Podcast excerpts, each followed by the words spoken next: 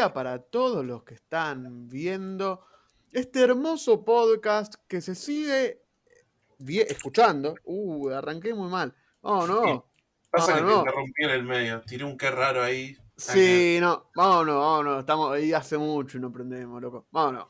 Muy buen día para todos los que están viendo este hermoso podcast que se sigue escuchando y llamando Benjamin Podcast. La metí de lleno ahí como casi una Guido Casca con la repe. Mi nombre es Nico Barak.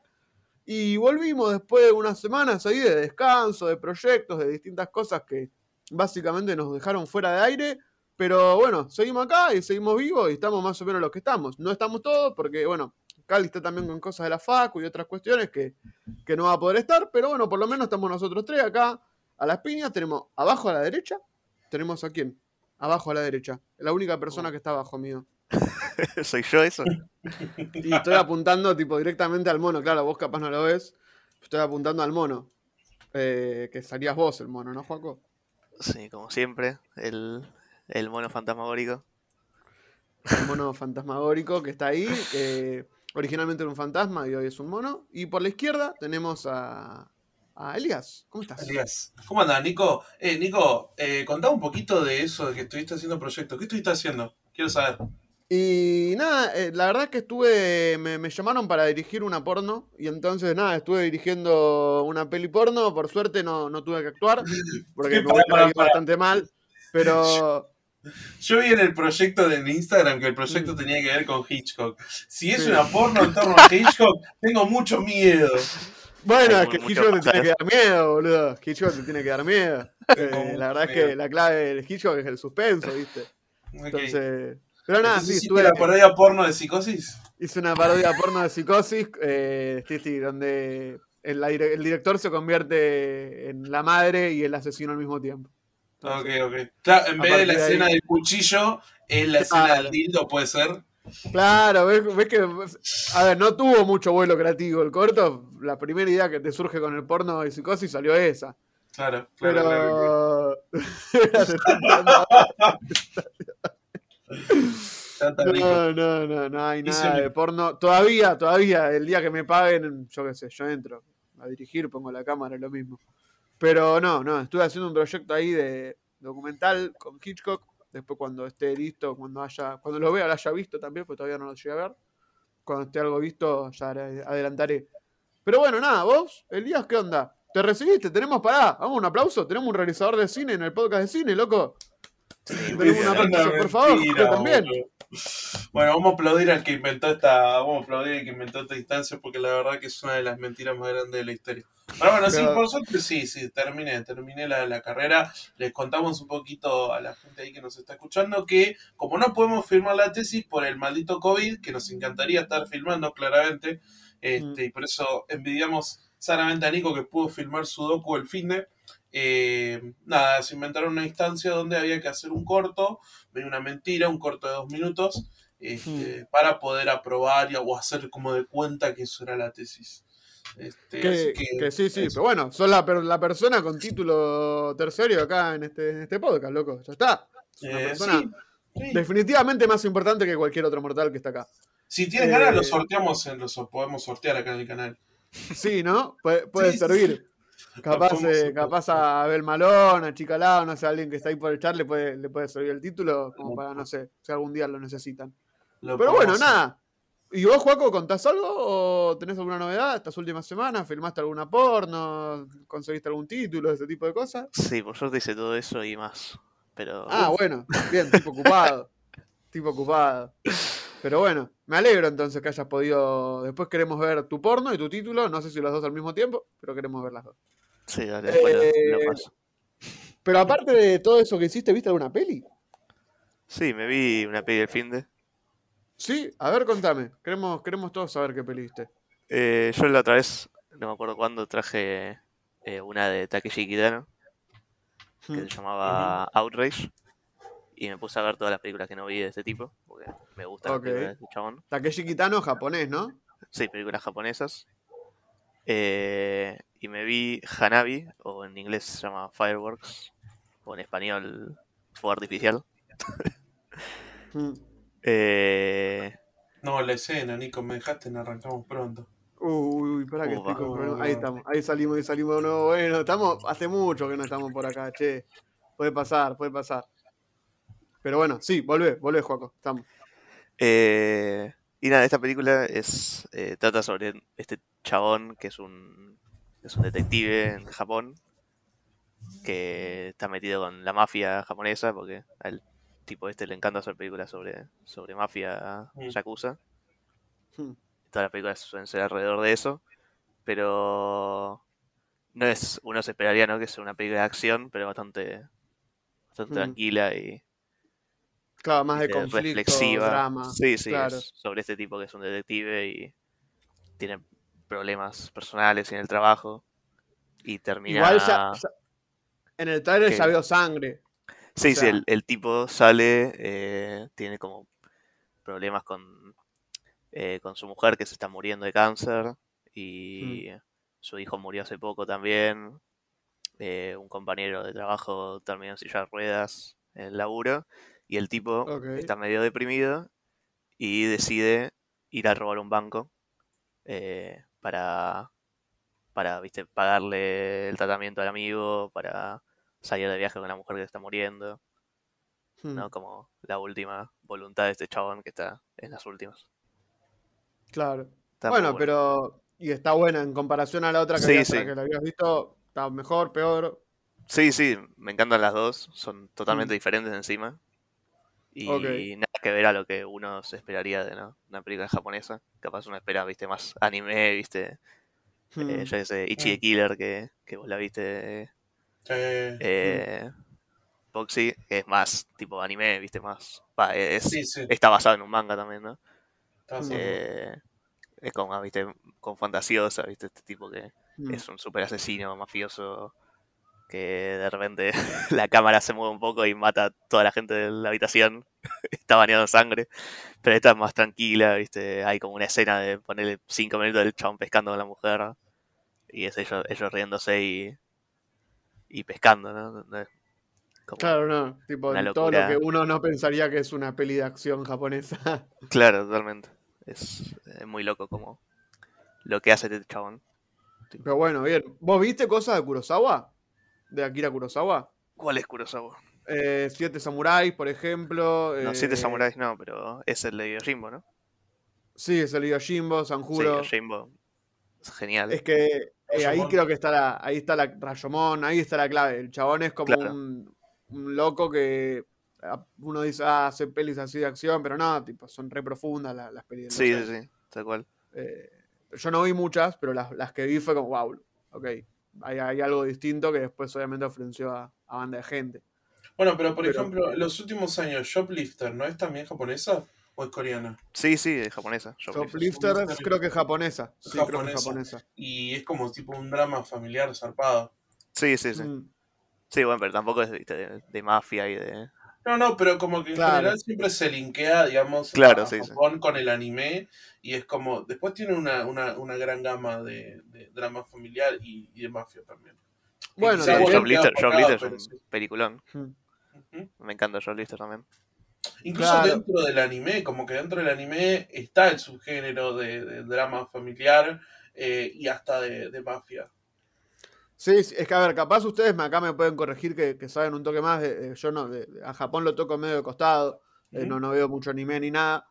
Pero tengo entendido que la sociedad japonesa no es muy feliz, eh, como que eh, internamente los japoneses, como que la depresión y, y el japonés como que se manejan muy de cerca. Y eso desencadena obviamente en que si ellos lo traducen a dramas familiares y cosas así, deben salir cosas fuertes, porque Bueno. es una sociedad muy, muy sufrida. Con lo, que, con lo que vos decís, a mí me da la sensación, esto es una teoría mía, ¿eh? Mm. de que lo que más se hace visible de, de la cultura eh, popular de Japón en cuanto a anime, películas y demás, es como lo que es más, digamos, excéntrico, ¿no? El- de todo el anime este que, que es de peleas, de, de un héroe, que tienen el humor tan característico de los anime y demás. Como, es como que es la pantalla que ellos quisieran mostrar, pero después tenés el submundo de mafia y de drama, que en Sí, realidad sí, es como más lo que refleja realmente cómo viven ellos, que sí es mucho más estructurado y bastante depre. Mm. Sí, sí. Pero además, bueno. la, la vez pasada, cuando traje Outrage, hablamos de, de la serie de, de Yakuza. el, el, Ujú. el jueguito. Claro. Eh, que tiene de por sí una pantalla, así que es súper excéntrico, hay personajes súper locos, pasan cosas eh, que no son eh, que no son tipo cosas que pasarían en la vida real, pero, pero a la vez tipo siempre toca un tema, viste, más profundo, más eh, más dramático. Sí. Sorprende, termina sorprendiendo eso. Acá Mirá, Chico Lao, por ejemplo, recomienda el libro Japón desde una cápsula para conocer más de Japón. Sí, Sorry eso que es no saludé dice nada, no pasa nada, pero bueno, sí. Yo le tenía eh, ganas de le- eso. A mí me ha Sí. contado cosas de este libro de Japón desde una cápsula y, digamos, para toda persona fanática de la cultura japonesa, del anime y que sueña con, con ir a, a Japón y conocer los lugares característicos del anime, está bueno que hagan un repasito por el libro este como para también decir, ah, ok, me voy a enfrentar también a esta turbia. Tienen cosas muy, eh, muy locas por, por cuestiones sociales, digamos, del estilo de vida que manejan hablan un poco de los hikikomori, un poco Sí, de cierto fetichismo sexual, medio al límite también. eh, hmm. Bueno, no, como toda cultura, ¿no? Tiene sus cosas Sí, buenas. todos tienen sus. Sí, sí, sí. está bueno, O sea, está bueno conocer los dos lados. Digo, nosotros los, si querés, la, la sociedad occidental, claramente tenemos nuestros quilombos.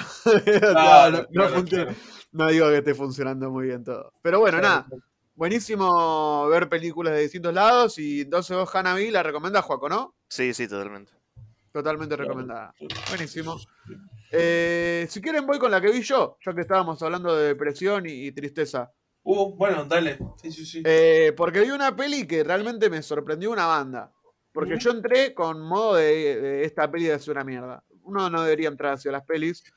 Pero, viste, cuando hay mucho ruido, que vos escuchás muchas cosas, esta peli es increíble, esta la va a romper.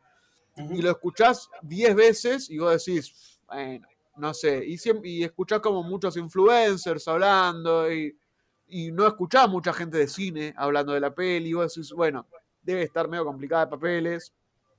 Eh, y no, la verdad es que a mí me, me encantó. La película es Inside de Bo Burnham. Eh, Bo Burnham es un comediante de stand-up, actor, director, como una persona medio multifunción.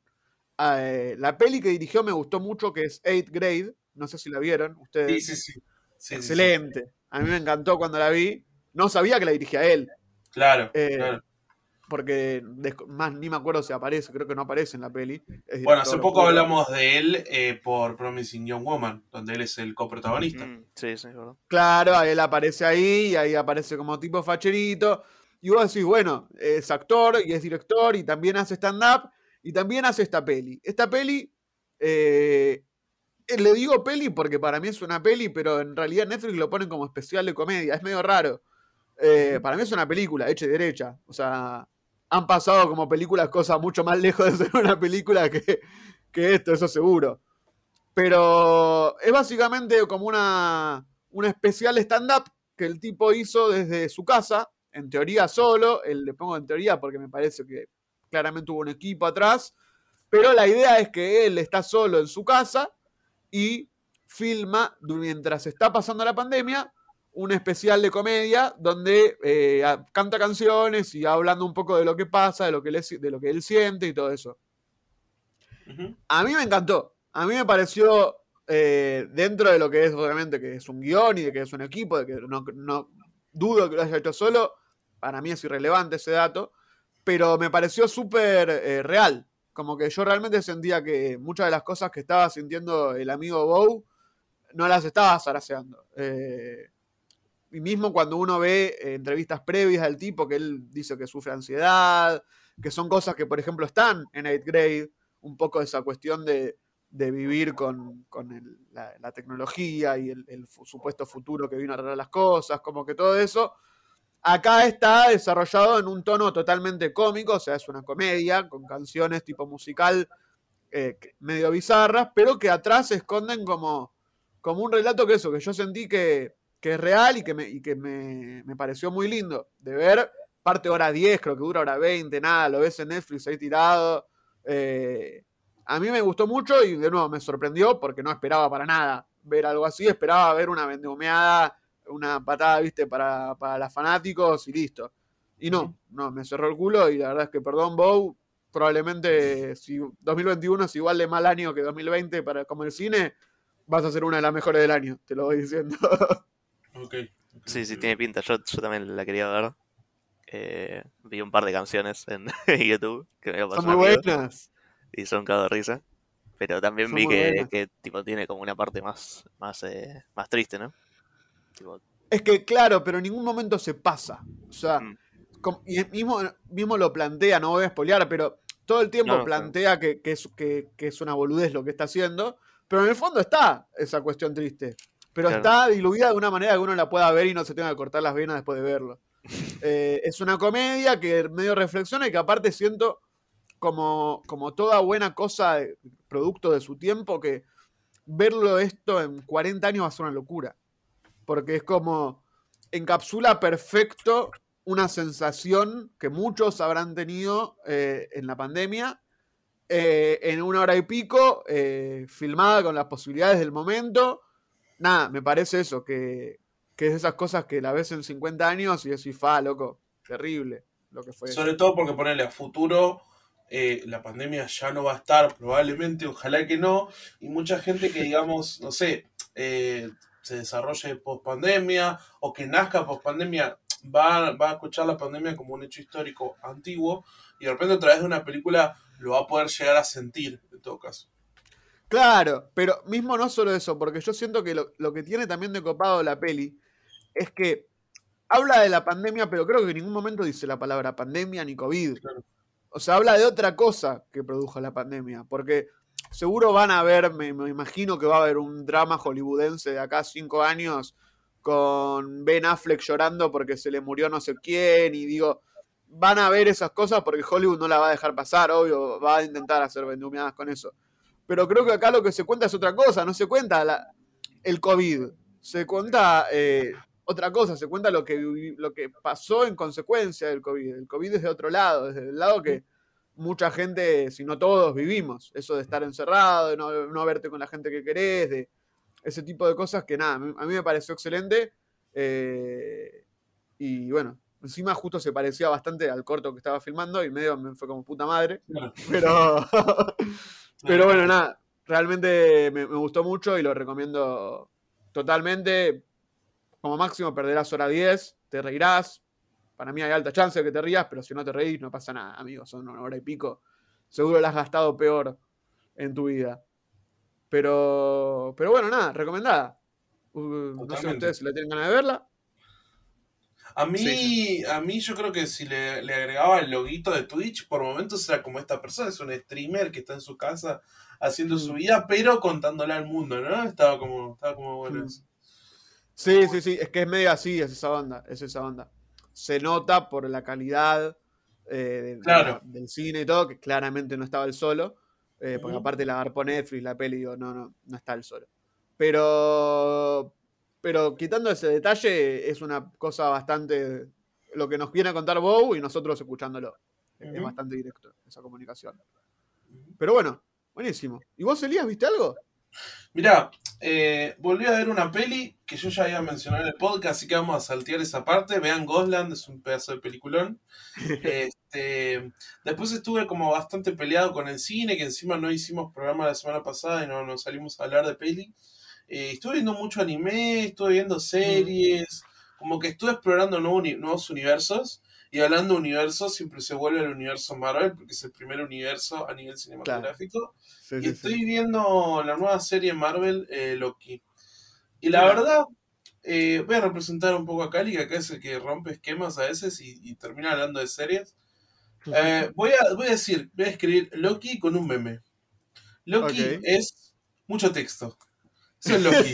Eso es Loki. Es mucho texto. Pero bueno, ¿qué pasa? Está el amigo Hiddleston, está Owen Wilson, dos personas con mucho carisma, dos personas muy divertidas y muy graciosas, que claro, si te la sientan 30 minutos a hablar entre ellos, probablemente te hagan reír, probablemente te saquen una sonrisa y, y te resulten carismáticos.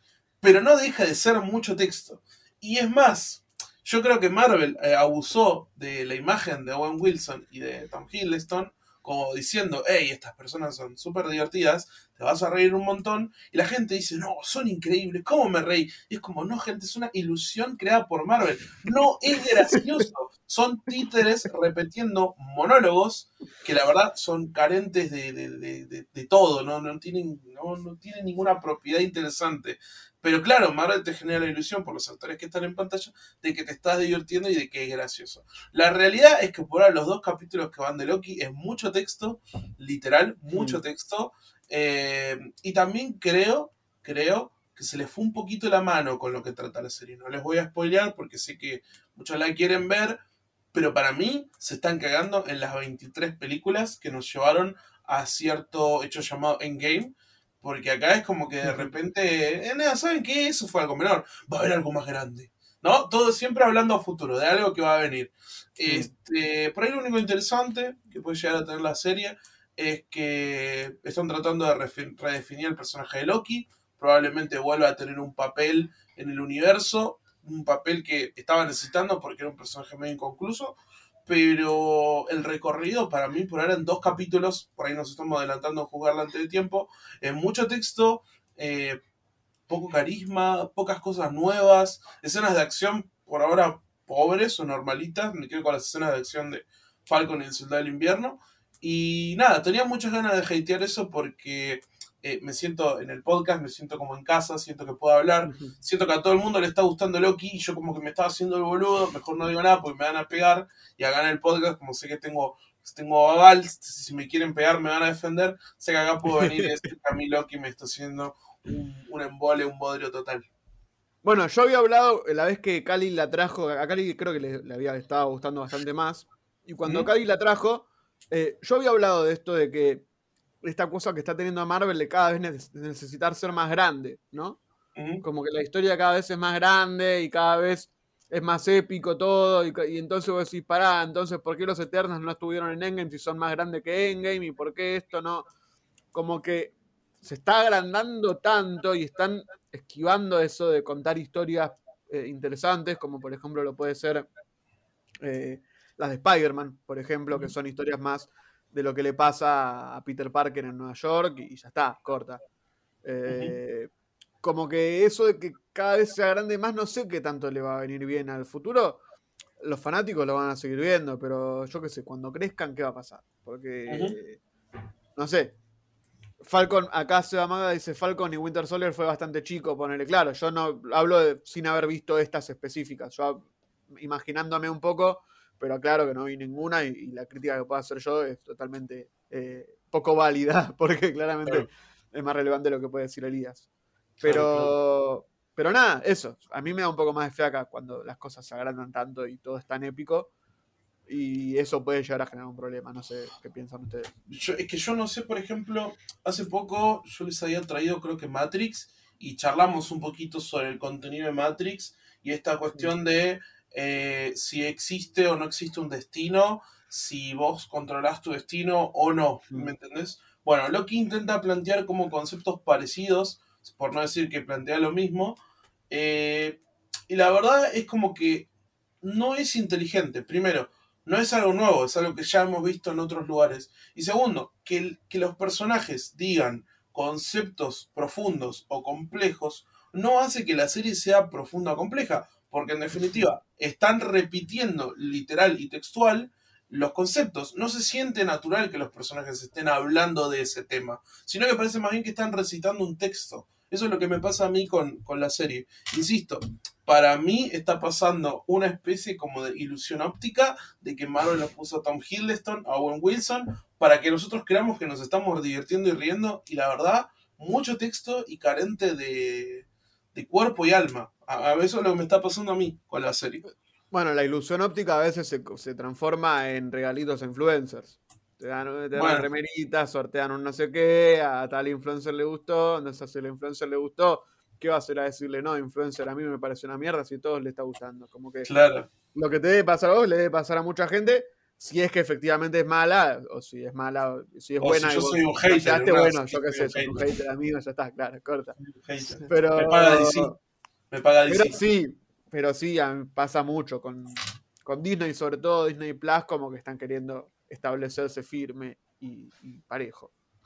Pero bueno, nada. Entonces viste Loki, no te gustó, eh, pero vos te había gustado de igual WandaVision, era te había gustado, ¿no? Wanda- eh, pa- mira, para mí, por ahora, de lo que hizo de las series, me- lo que más me gustó fue Falcon y el Soldado de Invierno. Eh, como dice Seba, el conflicto es mucho más chico de lo que tratan en las otras dos. Eh, eso es cierto. Me gustó por ahí más cómo tratan el desarrollo de los personajes, sobre todo, eh, y cómo desarrollan el conflicto de la serie. WandaVision eh, creo que arrancó muy bien, metiéndose en la psiquis de, de la protagonista, de Wanda, y terminó en realidad como la fórmula Marvel, tratando de plantear lo que se viene eh, y, ese, y esa, digamos, esa fórmula que tiene para desarrollar este, sus historias Marvel. Por eso creo que bajó un poquito, la pongo segunda. Y Loki de entrada, siento Mm. que va última, porque el personaje protagónico, que es el que lleva la serie, para mí, si bien le están tratando de dar un lugar, por ahora se me hace súper superficial, completamente superficial. Este, nada, eso. Bueno, sí, igualmente, yo que sé, ahora va a salir Black Widow, por ejemplo, vamos a ver cómo, cómo entran las pelis en esta idea de Marvel, ¿no? Esto de, Claro. de lanzar tantas series y todo esto, cómo entra el formato de la pelis y qué tanto van a estar conectadas. Justo Black Widow es una que no creo que esté muy conectada porque es como en el pasado, pero bueno. yo- Yo me spoileé, me spoileé una posible escena post créditos de Black Widow Hmm. y en teoría se va a conectar con una futura serie Black Widow, como para que te tiltes, Nico, te puedes enojar bueno, de que ahora las pelis perfecto. van a estar conectadas O con sea, la serie. justo lo que yo, serie. lo que yo recuerdo una, una, creo que era una cena que estaba, creo que vos estabas, Joco, no me acuerdo si estabas o no, que estábamos con unos amigos y yo dije, no, pero esto de que sacan tantas series, a mí me da un poco de paja, porque las tenés que ver para ver las pelis. Y me decían firmemente, no, no, no, no, no. las Claro, películas sí. es una cosa, la serie es otra, ¿eh? Vos estas las series se estrenan, pero si Sí, vos no la querés este ver, vos tiempo, podés seguir viendo. todo este tiempo Claro, sí. gente de Shield y creo que Bueno, Claro. ninguno acá lo vio, bueno, no sé, Elías. Y Pero yo tipo... gente de Shield no. Y al final no terminó siendo importante para toda la historia Claro. esta de... pasó lo mismo con Daredevil, con Luke Cage, Claro, Daredevil también eh, que en un principio se hacían hasta referencias a los Vengadores en Daredevil, Luke Cage, Jessica Jones, y al final, como no hubo cuestiones contractuales, este, terminaron alejados del universo. Pero todo lo que estamos viendo ahora, Loki, WandaVision y Falcon, sí tiene que ver con el universo Marvel.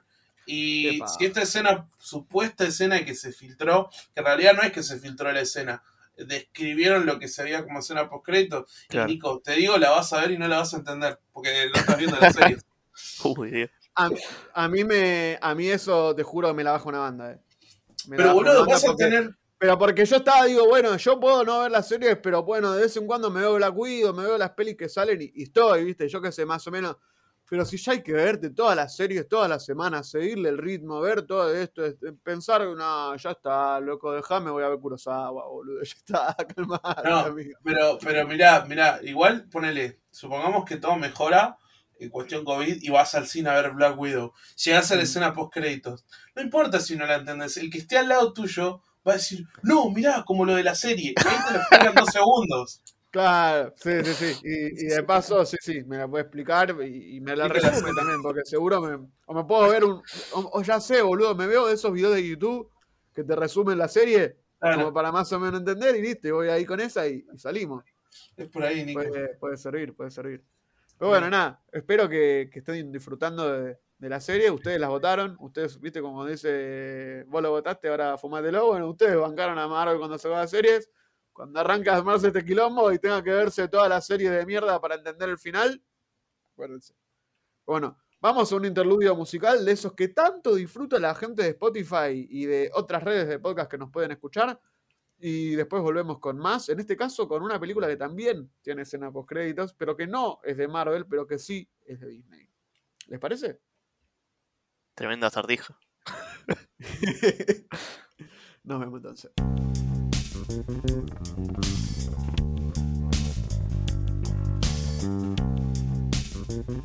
Y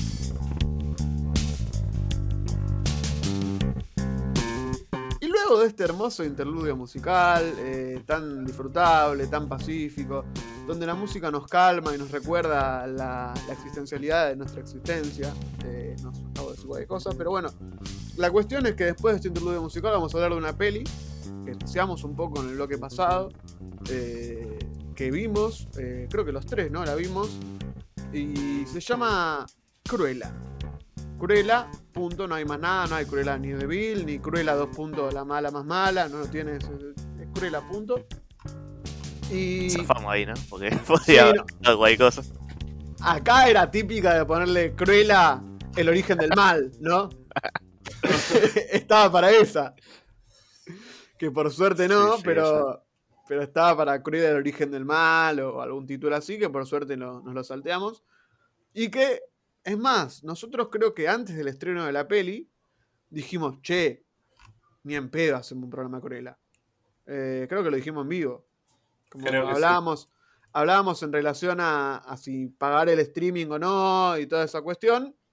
Eh, o sea, si pagar los mil pesos que sale verla en Disney Plus, que obviamente todos los miembros de este podcast lo pagamos y, y vimos adecuadamente la película.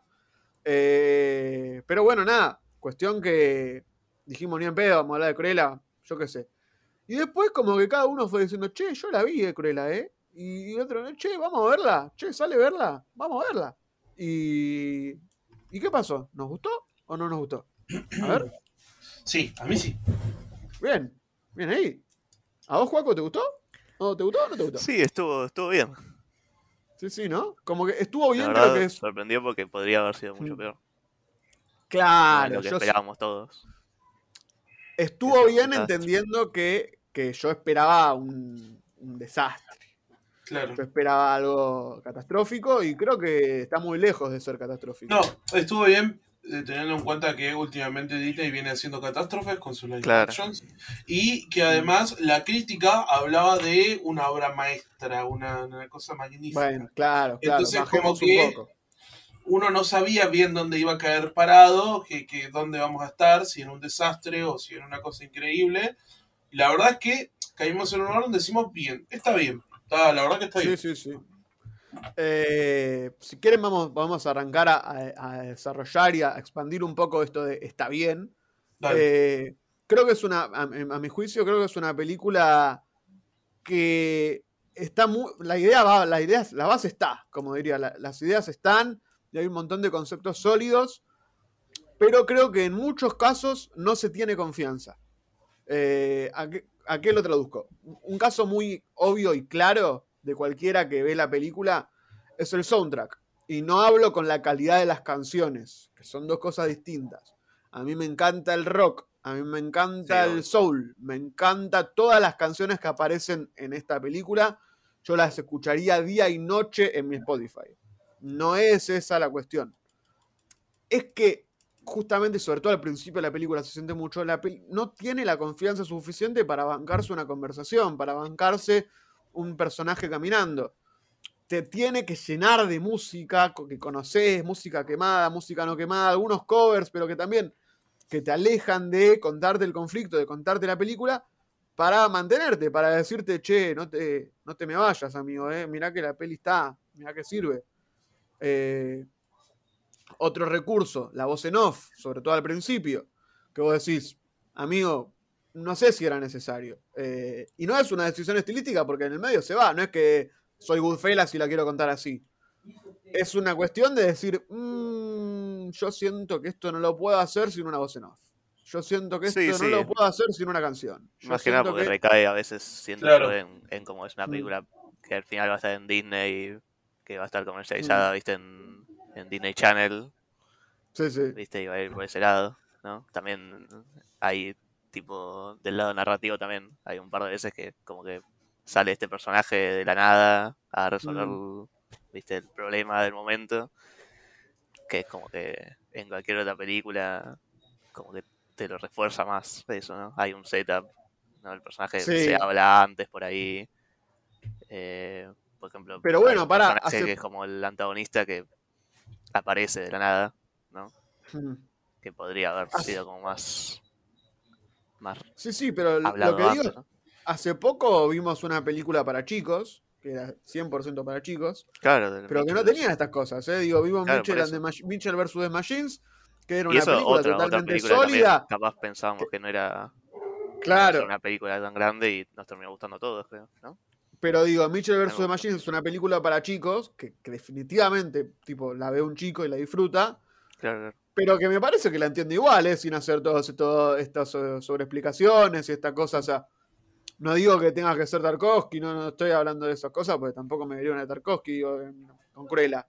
Pero, pero siento que le falta eso de decir, che, la peli está buena como para hacer algo más. Eh, después tiene un montón de cosas buenas que las podemos hablar y pensar y decir, che, esto estuvo muy bien, mirá cómo se animaron a esto. Sí, Pero siento que, que el tema es ese, le faltó como decir, vamos a hacerla, vamos a hacerla, Joker, vamos a hacerla, ¿entendés? Digo, obviamente Joker es más 16, esto es apto para todo público, es otro público, pero bueno. Eh, nada, yo sentí eso, que le faltó un toque de, como diría, Sí. ponga huevos cuando ve la selección y ponga huevos, loco, que están jugando, lo están jugando la Copa Sí, América. un bajón Bueno, que en ningún momento. claro, y que no lo terminan haciendo, ¿no? Como la el- selección. claro.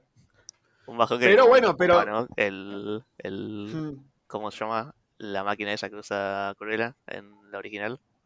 Claro, que acá no la pusieron. Acá no lo Eh, pusieron, no, no sé por qué, porque encima en un momento tipo se baja un whisky.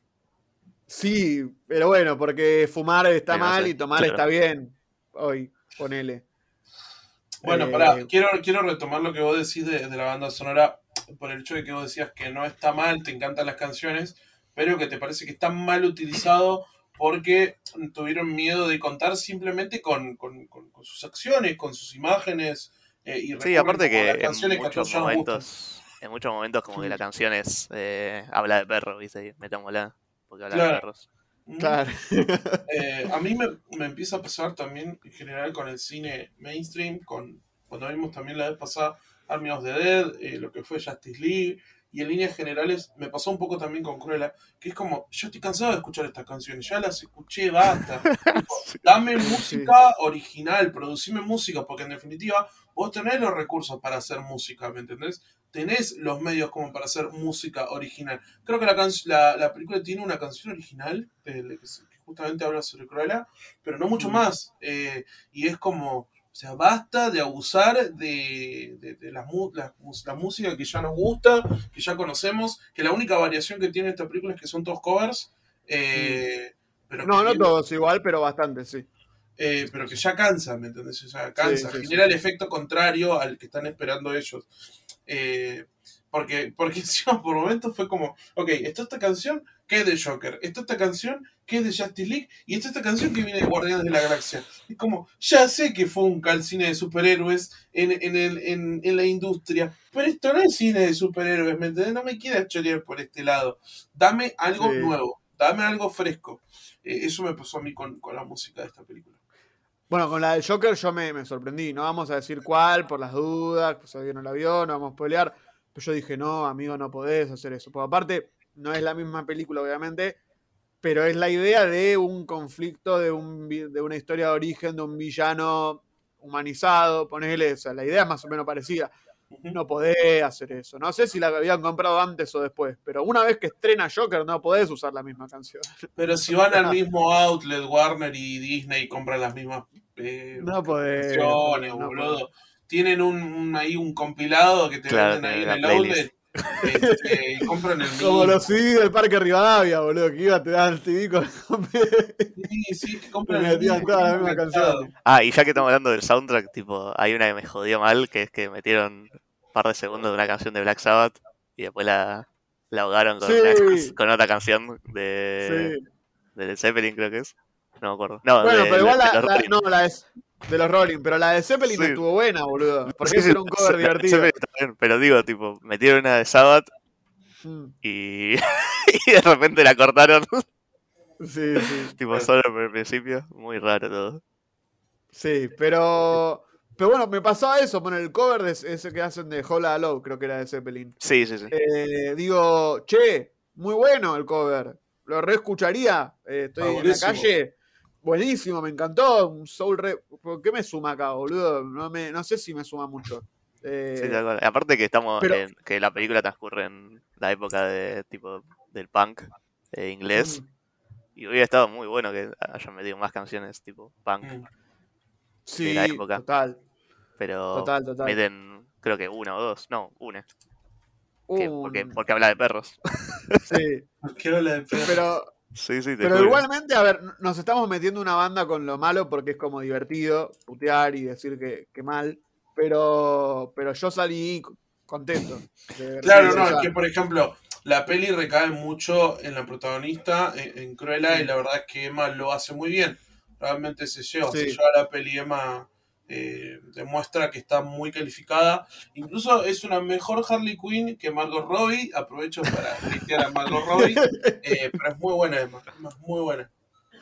Sí, y, y no sé, tiene como cosas, momentos, sobre todo eh, al principio se me hizo complicada, pero cuando arranca a confiar y a decir, bueno, vamos con este conflicto, vamos con lo que le está pasando a este personaje de Estela con el personaje de, de Emma Thompson, no me acuerdo cómo se llama la mala, Eh, sí, la Eh, baronesa. La, la baronesa. ah, la claro. baron- perdón, sí, sí, la baronesa. cuando arranca a confiar en ese conflicto y a desarrollarlo y a meterle un poco, hay un plot twist que más o menos te lo ves venir, pero digo, cuando arranca a confiar en eso, como que funciona. Y las conversaciones ahí, que vos la ves a esta baronesa ahí repicante y después Estela queriendo ser ella, como que hay cosas que están re buenas y que, y que siento que, que no son lo que venía haciendo Disney. Eh, nos entendemos. No digo que sea una, increíble, una cosa increíble, pero está muy lejos de la idea que teníamos de las pelis de live action de Disney. Digo, hace poco estrenó, no sé, Rey León, que creo que lo habíamos hablado en el podcast en- cuando, cuando estrenó, eh, que era terrible poronga. Sí, Eh, sí, sí, completamente. era un documental de Nachio. Digo, está muy, muy lejos de ser un documental de Nachio. Esta peli es una recomendable, con muy buena escenografía, con cosas de guion que están ahí. Pero Sí, sí, bueno, pero no sé si. Bueno, eso es lo otro. Eh, habíamos visto a Aladdin, por ejemplo, que Mm. la verdad lo que era eh, lo que era escenografía era un completo desastre, o al menos para, para Mm. mi gusto era un, un desastre, era una obra de Sí. teatro acartonada. Y Casi que pareció un homenaje al cine B, boludo. Porque Sí. estaba, estaba en esta. Sí, totalmente. Este, y la verdad que acá se luce, se luce, se luce, se luce las calles, se luce Mm. la ciudad, todo. Bueno, me pareció que por ese lado el aspecto visual está muy bueno. Incluso con lo que vos decías del hecho de que pareciera como que no se la juega la película. A mí por momentos la película me daba eh, cierto drama introspectivo por esto de que se veía sí, la calle. se. Eh, hay Se una escena del, del tráiler que se ve a Cruella andando en moto, se ve un amanecer de fondo. Yo en ese momento sentí que estaba viendo también por el- la vibración de la cámara, que parecía una cámara, digo, que estaba así sobre un soporte, Mm. pero que no era súper fluido y hasta que no era, no era ni CGI, ¿me entendés? Eh, sentí que estaba Mm. viendo, no sé, una película independiente, un drama introspectivo, me transmitía un montón. Claro, cuando la cagan, cuando, como decías vos, Nico, de repente el personaje empieza a hablar o aparece el narrador en off, que es como, no hace falta, Mucho texto. hermano, mucho texto. Mucho texto, claro, hay No, así también mucho texto. este, ya entendí, Sí, sí, me un montón la cara de ella, la imagen, los movimientos de cámara. eh, no, no, no, mucho texto. Sí, sí. Pero, pero bueno, nada. Aún así creo que, que está muy bien. No solo la escenografía, los vestuarios. Obviamente, eh, la, la protagonista, no sé si era así en la película, en, en las originales, creo que no, no me acuerdo la verdad. Pero es como una diseñadora de moda. La historia sería esa, como que es una diseñadora de moda que quiere, o una, una joven que quiere ser diseñadora de moda y una diseñadora de moda la contrata. Claro, un aspirante. Y entonces el vestuario termina jugando un rol importante. Digo, estamos hablando de diseñadores donde justamente el más flashero gana y arrancan a pasar cosas en relación a eso. Está bueno eso, porque aparte eso es muy visual, eh, que es algo que la película, como te digo, ah, si confiara más en eso, hay cosas, porque vos decís cómo cuentan ese avance del personaje en su vestuario y cómo cuentan esa batalla, en cuál vestuario es mejor o peor. Tiene un montón de elementos visuales que, eh, están eh, años por encima de las películas promedio live action de Disney.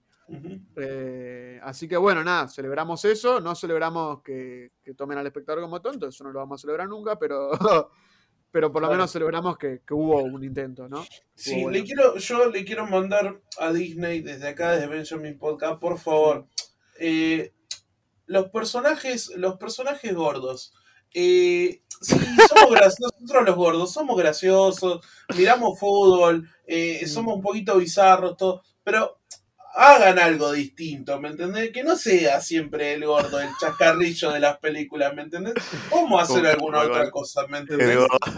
Este, podemos Eh, hacer otras cosas. también, también metía al gordo, ¿no? En Spider-Man, ¿no? Que era el gordo gracioso. Ese gracioso, totalmente. Hace poco vi también La Dama y el Vagabundo y es el, el Mm. policía torpe.